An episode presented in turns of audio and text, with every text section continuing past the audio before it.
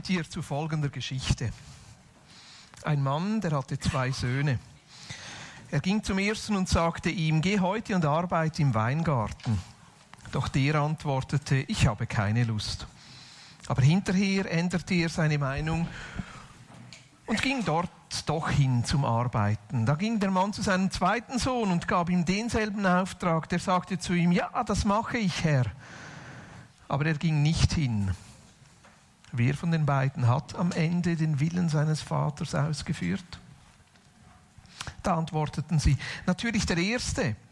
Da sagte Jesus zu ihnen, ich sage euch mit allem Nachdruck, die Steuereintreiber und die Prostituierten werden lange vor euch in die neue Wirklichkeit Gottes hineinkommen. Das ist ein Gleichnis von Jesus, wo es um die Werke geht. Und wir beschäftigen uns in dieser Gottesdienstserie so oder in diesem Gottesdienstjahr, das für uns immer von Sommer bis Sommer geht, mit der Frage nach, wie können wir Teil werden von Gottes Wirken hier in unserem Leben, in unserem Umfeld, in unserem Quartier, in unserer Region.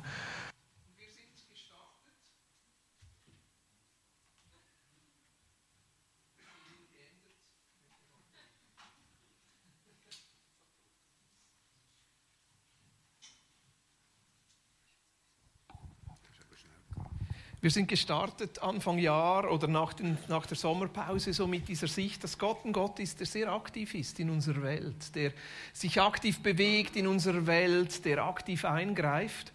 Und die Frage ist natürlich nachher, wie spielen wir da mit hinein? Wie involviert Gott uns in sein Wirken und wie werden wir Teil von seinem Wunsch, sein Leben mit anderen Menschen zu teilen? Weil ich glaube, dass Gott eine Mission hat und einen tiefen Herzenswunsch hat. Nicht, weil er das bräuchte, sondern weil wir das brauchen. Nämlich er möchte immer wieder sein Leben und was er ist mit uns Menschen und zwar mit allen Menschen teilen.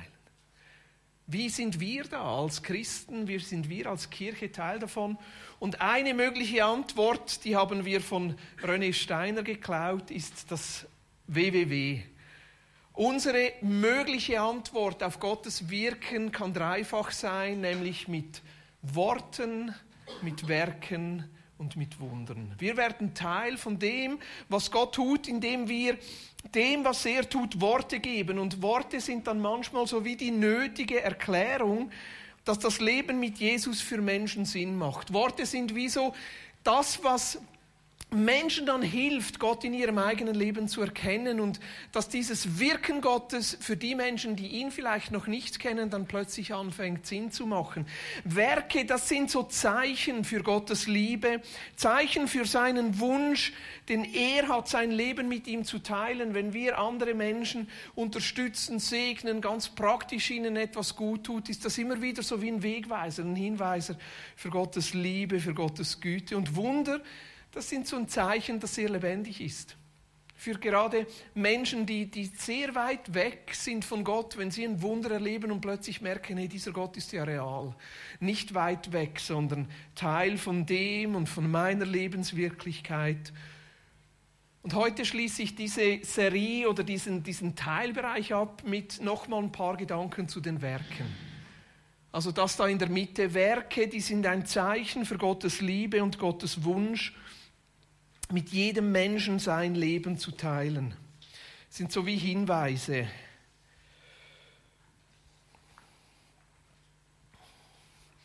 Oder so wie wir es bereits in dieser Bibelstelle in Matthäus gesehen haben, hier heißt es, und genauso lasst eure guten Taten leuchten vor den Menschen, damit alle sie sehen können und euren Vater im Himmel dafür rühmen.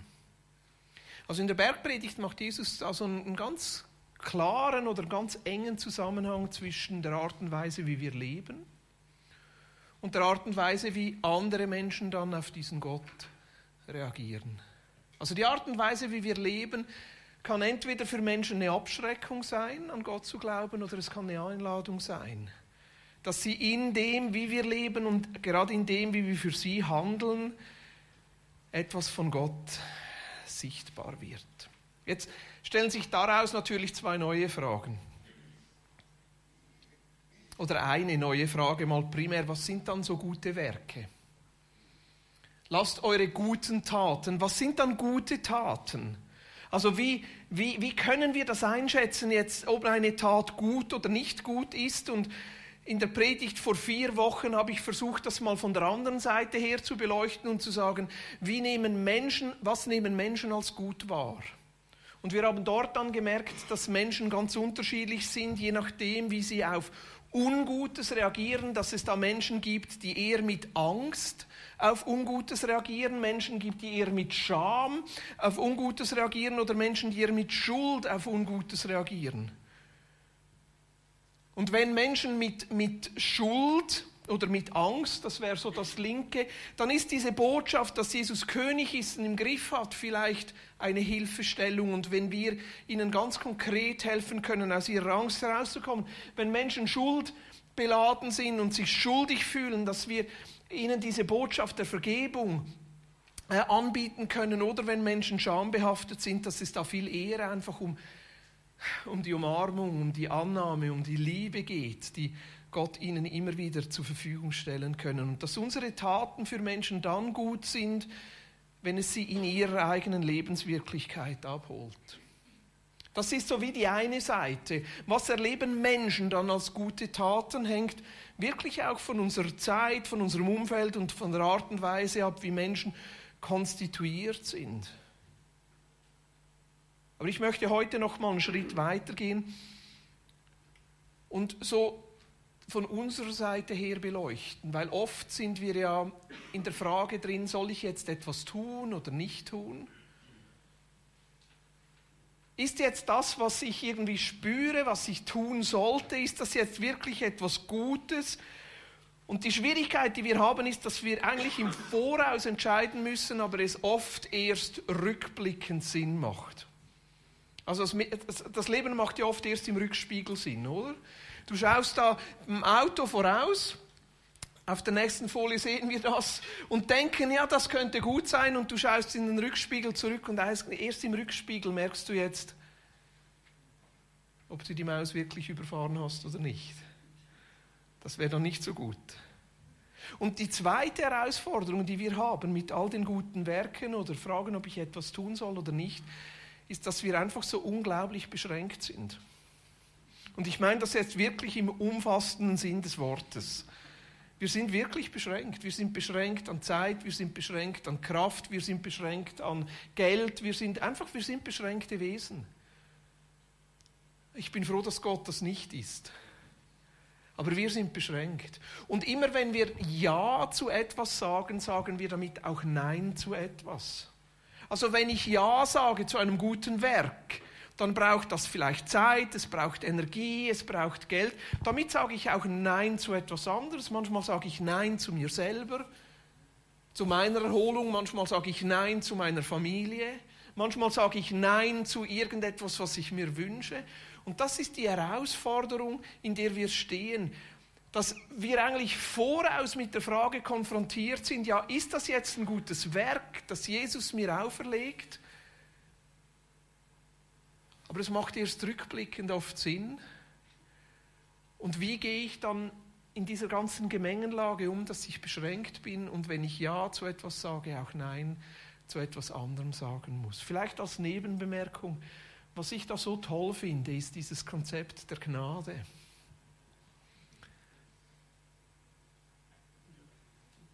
Das eigentlich am Ende sagt, es kann auch dann noch gut kommen, wenn ich mal falsch entschieden habe. Weil Gnade bedeutet doch nichts anderes als, ich kann mal völlig daneben liegen und trotzdem Gott bringt es am Ende doch noch in Ordnung. Jetzt ist das keine, ich sage mal so, keine ähm, Freipass, äh, keine Ausnahmebewilligung, einfach dann zu tun und zu leben, wie wir wollen. Und trotzdem ist es beruhigend dass wir am Ende einen Gott haben, der die Konsequenzen unseres falschen Handelns trägt. Und wir,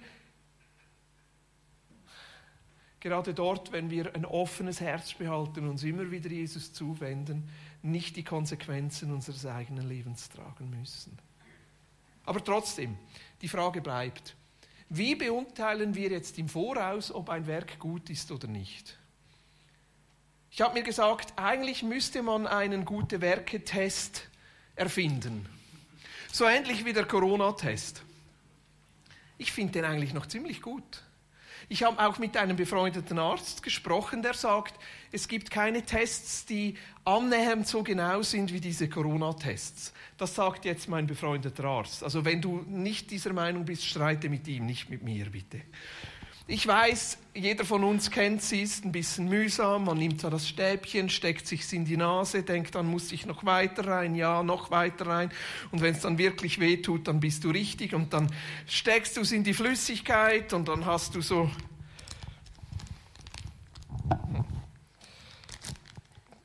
Mal schauen, was es heute ist. Ah. Dann hast du dieses Ding und dann tropfst du das Ganze drauf und dann weißt du, der Test funktioniert und dann beobachtest du, wird jetzt zweiter Strich oder kein zweiter Strich. Ich dachte, eigentlich müsste man einen guten Werketest erfinden, oder? Wo wir auch so ein Stäbchen haben und im Voraus mal ein bisschen reinstecken können und dann so drauf tupfen und sagen, okay, wird das jetzt positiv oder nicht? Wäre dann das Umgekehrte, oder? Wird das jetzt ein gutes Werk oder nicht? Das wäre doch cool, oder? Ich habe es versucht in der Vorbereitung. Ich kann euch sagen, ich bin grandios gescheitert. Ich habe mir überlegt, gibt es in der Bibel so einen gute Werke-Test? Und eigentlich habe ich dann gemerkt, ja, was Jesus uns ja anbietet, Johannes 14, Vers 6, ist, dass er zuerst sagt, ich bin der Weg, die Wahrheit und das Leben. Zuerst kommt der Weg. Also unser, unser Leben ist viel bunter als einfach nur schwarz-weiß. Unser Leben ist viel vielschichtiger als einfach nur diese Antwort Ja oder Nein. Unser Leben ist so viel herausfordernder, dass man nicht immer sagen kann, ja, ist es jetzt so oder so. Dass man das ein Stäbchen hineinstecken könnte und sagen könnte, ja, Unbedingt, das ist es jetzt. Und dass Jesus uns eigentlich immer wieder einlädt in diese Beziehung mit ihm. Und dass es für ihn eigentlich wichtiger ist, dass wir mit ihm auf dem Weg sind hin zu dieser Wahrheit. Deshalb heißt es auch zuerst, Jesus bietet sich uns, ich bin der Weg, mit uns unterwegs zu sein. Und trotzdem, jetzt bist du wahrscheinlich enttäuscht und gesagt, ja Boris, also jetzt hast du mich lustig gemacht auf diesen Wahrheitstest.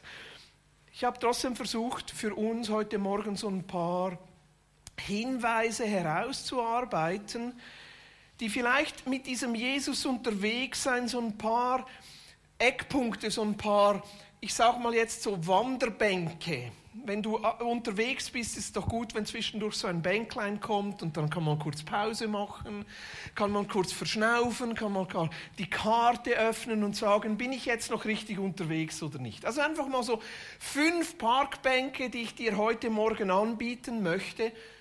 Vielleicht als Hilfestellung oder vielleicht als, als Reflexionsebene, so für dich selber, wie beurteilst du, wenn du Gedanken von Gott kriegst, ob du jetzt etwas tun sollst oder nicht, wie, wie beurteilst du, ob es richtig ist oder nicht? So fünf Hinweise. Der erste Hinweis nehme ich aus Jakobus 4, Vers 17.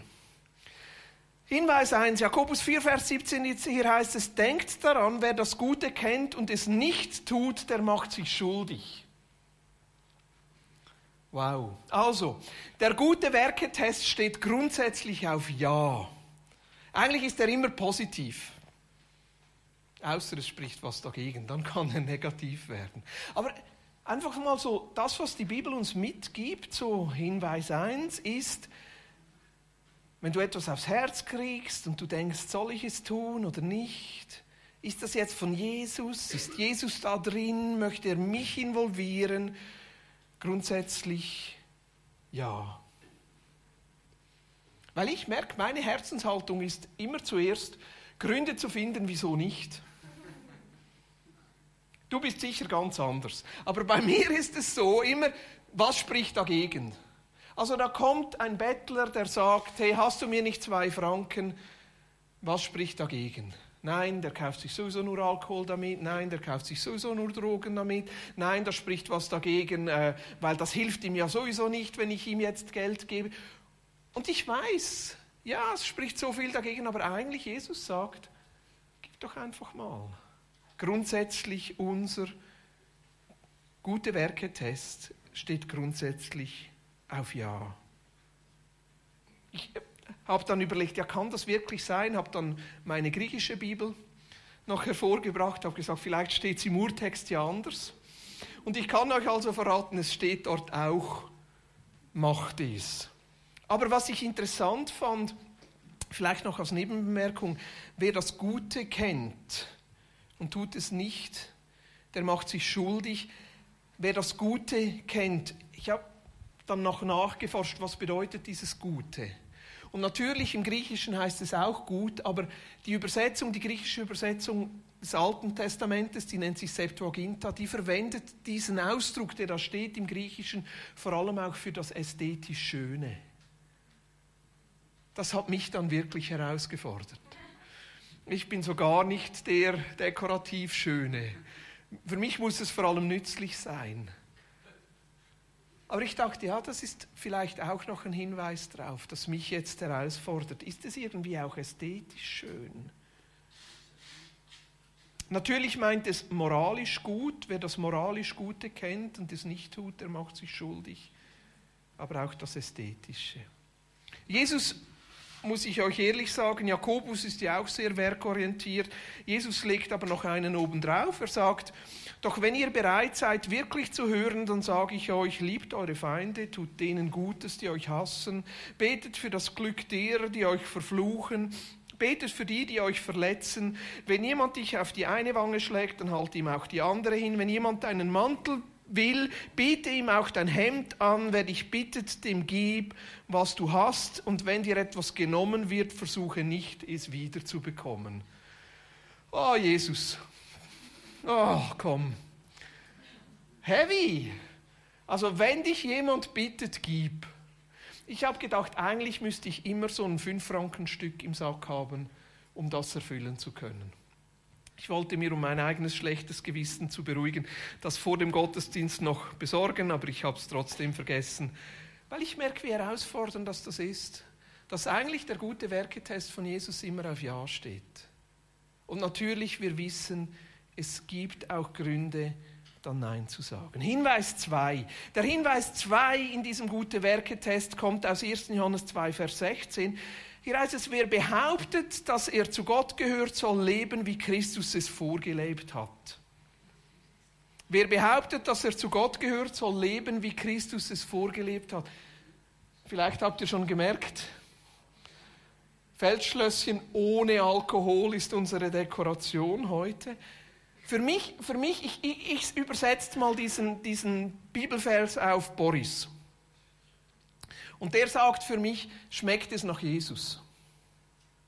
Also schmeckt das gute Werk nach Jesus. Und deshalb das Feldschlösschen ohne Alkohol. Wir haben einen Bierexperten unter uns, einen echten Genießer. Urs, ich möchte dich mal fragen, trinkst du sowas? Also das ganz konkret, nein, da kommt nicht auf den Tisch. Und wieso nicht? Ja, also es gibt also viel Besseres. Ähm, und man misst es halt am richtigen Bier. Ja. Und das Feldschlössli, also das ist jetzt ja nicht Schleichwerbung, sondern das Gegenteil, Feldschlössli hat da versiebt. Also du, du trinkst auch Feldschlösschen, also du hast nichts gegen Feldschlösschen? Nein, nicht grundsätzlich. Aber wieso schmeckt das nicht? Ja, das, das ist individuell. Und also ich trinke sehr viel alkoholfreies Bier, vor allem äh, über den Mittag, weil ich nicht gerne Wasser habe. Und Bist du in guter Gesellschaft? Jesus mochte das Wasser auch nicht. Okay, und es gibt also Besseres. Sogar Erdinger, also das ist jetzt wirklich, das ist fast das Beste, würde ich sagen. Die haben es hergebracht. Also es schmeckt nicht nach dem Bier, das du dir gewohnt bist. Und ich glaube, auch Jesus hat so einen Geschmack. Und ich glaube, wenn man gewöhnt ist an den Geschmack von Jesus, dann merkt man, wenn es nicht das Original ist. Also dieses Feldschlösschen alkoholfrei, es stimmt, ist wirklich eine Pfütze. Also, aber ich würde behaupten, wenn man am Anfang nur Feldschlösschen alkoholfrei getrunken hätte, dann hätte man das andere nicht, nicht gern. Und so ich glaube, wir alle müssen wie ein bisschen Jesus geeicht sein.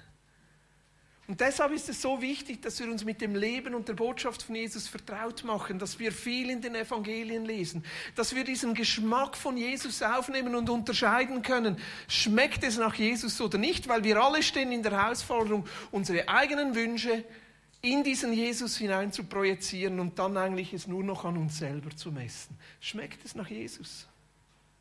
Ich war am, wann war das? Am, letzte Woche, ich glaube es war Donnerstag. Nein, am Anfang der Woche. Wahrscheinlich Dienstag. War ich an der Bushaltestelle hier in Aarau. Ja, es war Dienstag. Kurz vor dem Mittagessen, ich war schon ziemlich hungrig dann bin ich jeweils gereizt, dann wollte er mich nicht erleben. Da war ich an der Bushaltestelle und da kommt so eine Gruppe junger Männer auf mich zu, die standen da so nebendran und du weißt einfach, das sind Asylbewerber. Die haben die, diesen Fahrplan in der Hand und wissen wirklich nicht, wo sie hingehen. Und die, die haben dann so Angaben, die, die wurden wahrscheinlich jetzt vom Bundeszentrum gerade ans kantonale Zentrum transferiert, dann kriegen sie eine Tageskarte. Was steigt da in mir hoch? Vielleicht steigt da in mir hoch, eigentlich, ihr müsst ja sowieso zurück.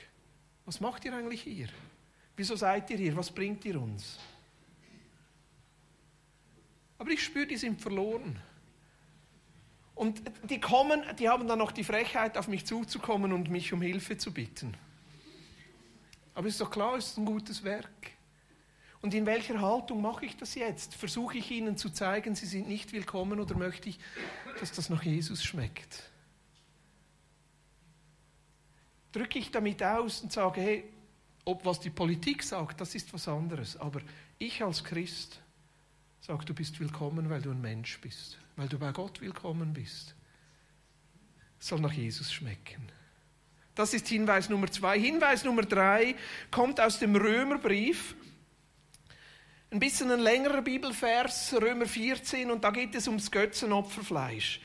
Die, die wussten nicht, dürfen wir jetzt Fleisch essen oder nicht, weil grundsätzlich all das Fleisch, das sie kaufen konnten, das wurde den Göttern geopfert und das, was dann noch übrig blieb oder das meiste haben sie dann verkauft. Und das war ein richtiges Problem für sie und Paulus sagt ihnen dann, ja, was sagt dir dein Gewissen? Wenn dein Gewissen sagt, ist es, dann ist es doch kein Problem, ist es und für den anderen ist es ein Problem, dann ist es nicht und passt noch ein bisschen aufeinander auf. Aber ich fand das eigentlich ein guter Hinweis. Manchmal ist es einfach auch ein Bauchgefühl. Fühlt es sich richtig an?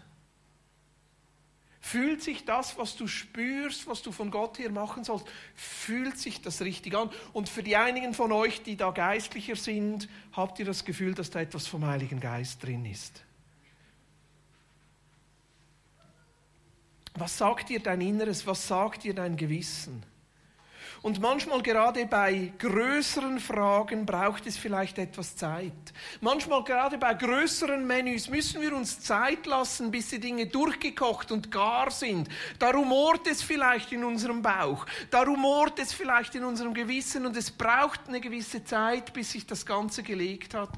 Und so wie sich ein Frieden, ein inneres Gefühl einstellt, wo du weißt, ja, es ist richtig. Das wäre Hinweis Nummer drei. Was sagt dir dein Bauch?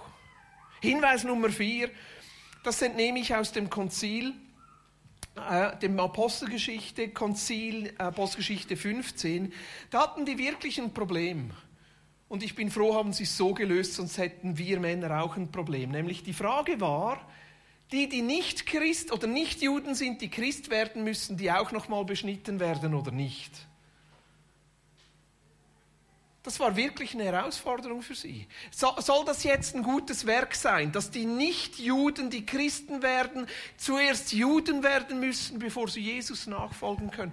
Und die sind also über längere Zeit zusammengesessen und haben das ausdiskutiert und haben gebetet und haben Gott gefragt. Hinweis Nummer vier ist, was sagen dir gute Freunde um dich herum? Ich habe so einen also ich hoffe, ich habe mehrere gute Freunde, aber von ihm weiß ich, dass er ein guter Freund ist. Mit dem treffe ich mich so alle zwei bis drei Monate und dann meistens nehmen wir uns einen ganzen halben Tag, so drei, vier Stunden und trinken Kaffee. Zuerst sprechen wir natürlich über Fußball und über das Weltgeschehen, aber dann tauschen wir wirklich von Herz zu Herz aus und oft spüre ich in diesen Gesprächen, wie Gott ausspricht, wie Dinge wie klar werden, wie Dinge sich verfestigen. Und so heißt es ja auch in Sprüche 15, Vers 22, Pläne scheitern, wo keine Besprechung ist, wo aber viele Ratgeber sind, kommt etwas zustande. Und also ihr wisst, wir könnten uns da betrügen. Es wäre so einfach, weil du weißt ja genau, wer Ja sagt, wenn du Ja hören willst und wer Nein sagt, wenn du Nein hören willst. Das wissen wir alle. Und um das geht es nicht. Sondern sich wirklich mit Menschen auszutauschen, wo du weißt, hey, die sind mit Jesus unterwegs und die hören und die geben dir ein ehrliches Feedback, wie sie die Dinge einschätzen können. Also Hinweis Nummer vier, ist, was sagt dein Umfeld? Und Hinweis Nummer fünf, und mit dem schließe ich dann, und das kommt aus der Berufungsgeschichte von Samuel. Samuel, dieser junge, junge Mann, der zu Eli kommt und sogar im Tempel wohnt, der hört, in der Nacht hört er eine Stimme, die ihn ruft, Samuel, Samuel, und er kannte die Stimme Gottes noch nicht. Er steht auf, geht zu Eli und sagt, ja, was ist, du hast mich gerufen? Nein, ich habe dich nicht gerufen. Er geht wieder schlafen, hört wieder Samuel, Samuel, er steht auf, weckt Eli wieder. Hast du mich gerufen? Nein, nicht, geht wieder schlafen. Das dritte Mal, Samuel, Samuel und Eli wird langsam genervt und sagt dann, das muss der Herr sein. Nächstes Mal sag, Herr, was möchtest du sagen? Also, was nehme ich da? Hinweis Nummer fünf wäre, der Gedanke, der sich da dir nähert, ob das ein gutes Werk von Gott ist, bleibt es kleben. So wie der Kaugummi, wo du reintrittst und dich dann nicht mehr loslässt der ganze Tag, bleibt es kleben. Ist es einfach so ein flüchtiger Gedanke oder kommt er wieder? Gerade bei den Dingen, die dich vielleicht herausfordern, kommt er wieder.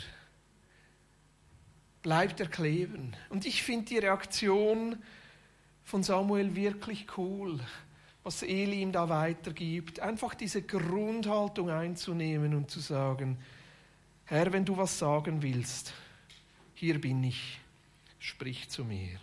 Also so ein gute Werketest gibt es leider nicht. Es gibt leider nicht so diese eindeutige Antwort, an der wir beurteilen könnten, ist es jetzt das Richtige, wenn wir das tun, oder ist es das Richtige, wenn wir das tun? Weil Jesus uns einlädt in eine Beziehung mit ihm und mit ihm, mit, er uns einlädt, dass wir mit ihm unterwegs sind. Und wenn wir so einen Test hätten, dann bräuchten wir ja Jesus nicht mehr. Und er möchte uns mitnehmen auf einen Weg, wo es immer wieder auch Gnaden gefüllt ist und wo wir Dinge ausprobieren können. Und trotzdem glaube ich, es gibt so wie Hinweise, die die Bibel uns gibt. Und das wäre so zusammenfassend mit dem, was ich abschließen möchte. Hinweis Nummer eins, so grundsätzlich Geh davon aus, dass es gut ist. Sag einfach mal Ja. Außer es gibt wirklich Gründe dagegen. Dann der Hinweis Nummer zwei ist, schmeckt es nach Jesus? Hat es diesen Geschmack nach dem Original? Oder scheint es irgendwie so ein billiger Abklatsch zu sein? Hinweis Nummer drei ist, was sagt dein Bauch? Spürst du, dass da irgendwas vom Heiligen Geist drin ist? Hinweis Nummer vier ist, was sagt ein guter Freund oder eine gute Freundin? Und Hinweis Nummer fünf ist, bleibt es kleben. Ich möchte diese Zeit mit euch abschließen, nochmal mit der Geschichte von Samuel. Und da heißt es im 1. Samuel Kapitel 3, Vers 10, und der Herr kam und trat herzu und rief wie vorher Samuel, Samuel. Und Samuel antwortete, rede, denn dein Knecht hört. Rede, denn dein Knecht hört. Vielleicht bist du heute Morgen hier und du hast so eine größere Frage, die du bewegst, ob das von Gott ist oder nicht. Oder vielleicht bist du heute Morgen hier und du hast schon länger irgendwie das Gefühl, dass Gott da gar nicht spricht und du gar nicht sicher bist, ob du beim Richtigen dran bist. Vielleicht bist du auch heute Morgen hier und du hast etwas Kleines, das du einfach mit Jesus besprechen möchtest. Und ich möchte diese Zeit abschließen, dass wir einfach nochmal miteinander vor Jesus sind und so diese Fragen ihm hinstrecken. Uns nochmal neu einlassen auf diesen Jesus, der uns einlädt, auf diesen Weg. Aber vielleicht auch ganz bewusst heute Morgen auf einer dieser Parkbänke sitzen und sagen, Jesus, ich habe da so eine Frage, die ich einfach mal mit dir besprechen möchte. Rede, denn dein Knecht hört. Wenn du irgendwie magst, lade ich dich ein, einfach nochmal mit mir aufzustehen.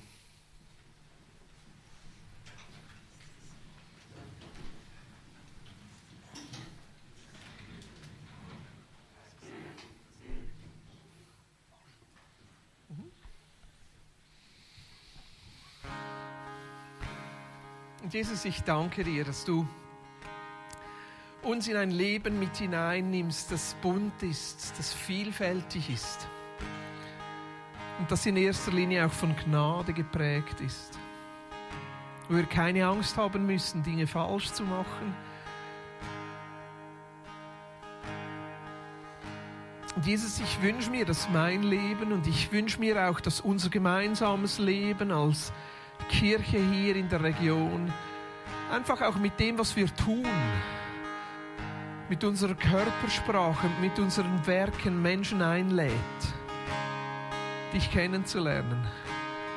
Dass das, was wir tun, unser Miteinander und füreinander Dasein, aber auch unser Verschenken an andere Menschen, immer wieder so ein Hinweis ist, dass du lebst und dass du dein Leben mit Menschen teilen möchtest. Und Jesus, wir stehen hier vor dir und wir sagen in diesen Worten von Samuel, rede denn dein Knecht hört.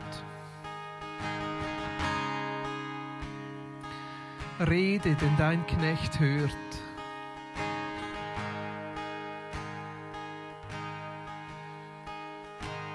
Rede, denn dein Knecht hört.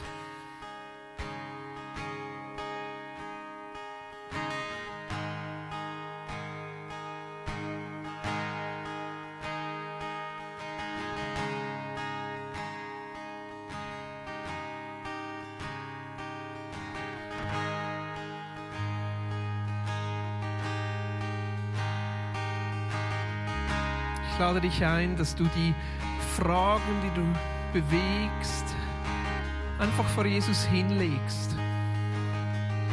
Du darfst dich selber sehen, wie du sitzt auf der Parkbank und wie Jesus da neben dir sitzt und mit dir Halt macht und dir einfach zuhört. Sich interessiert mit dir eine Einschätzung vornehmen möchte.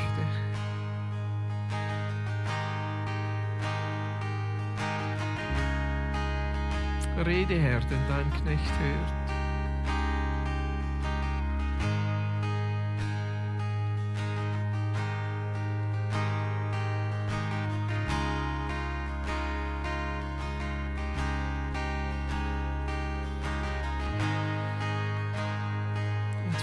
Einige von euch ist es vielleicht so ein ganz neuer Gedanke, dass du einfach ihm dein Herz öffnest und sagst, Jesus, wenn du etwas von mir möchtest, dann sprich zu mir.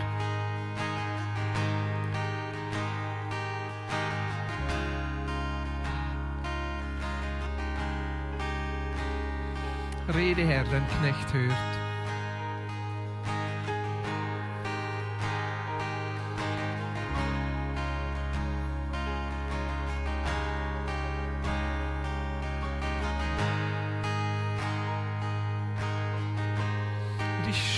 Dir Mut zu. Ich sprich dir Mut zu. Und ich entlasse dich von dem Gedanken, dass du Dinge falsch machen könntest oder es dürfen Dinge in die Hose gehen. Du darfst ausprobieren. Weil er mit dir unterwegs ist. Und er dich lernen möchte.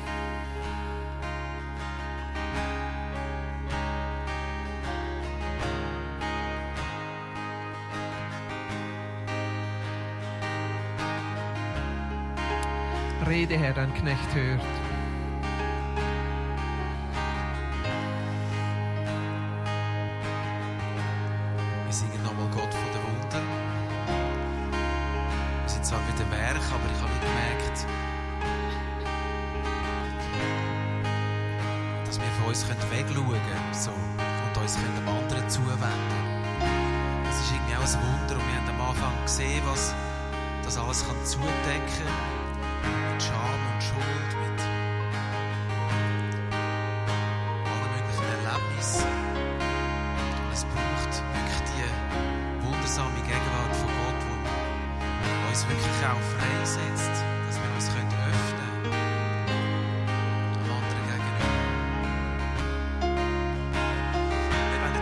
Jetzt wirklich, wenn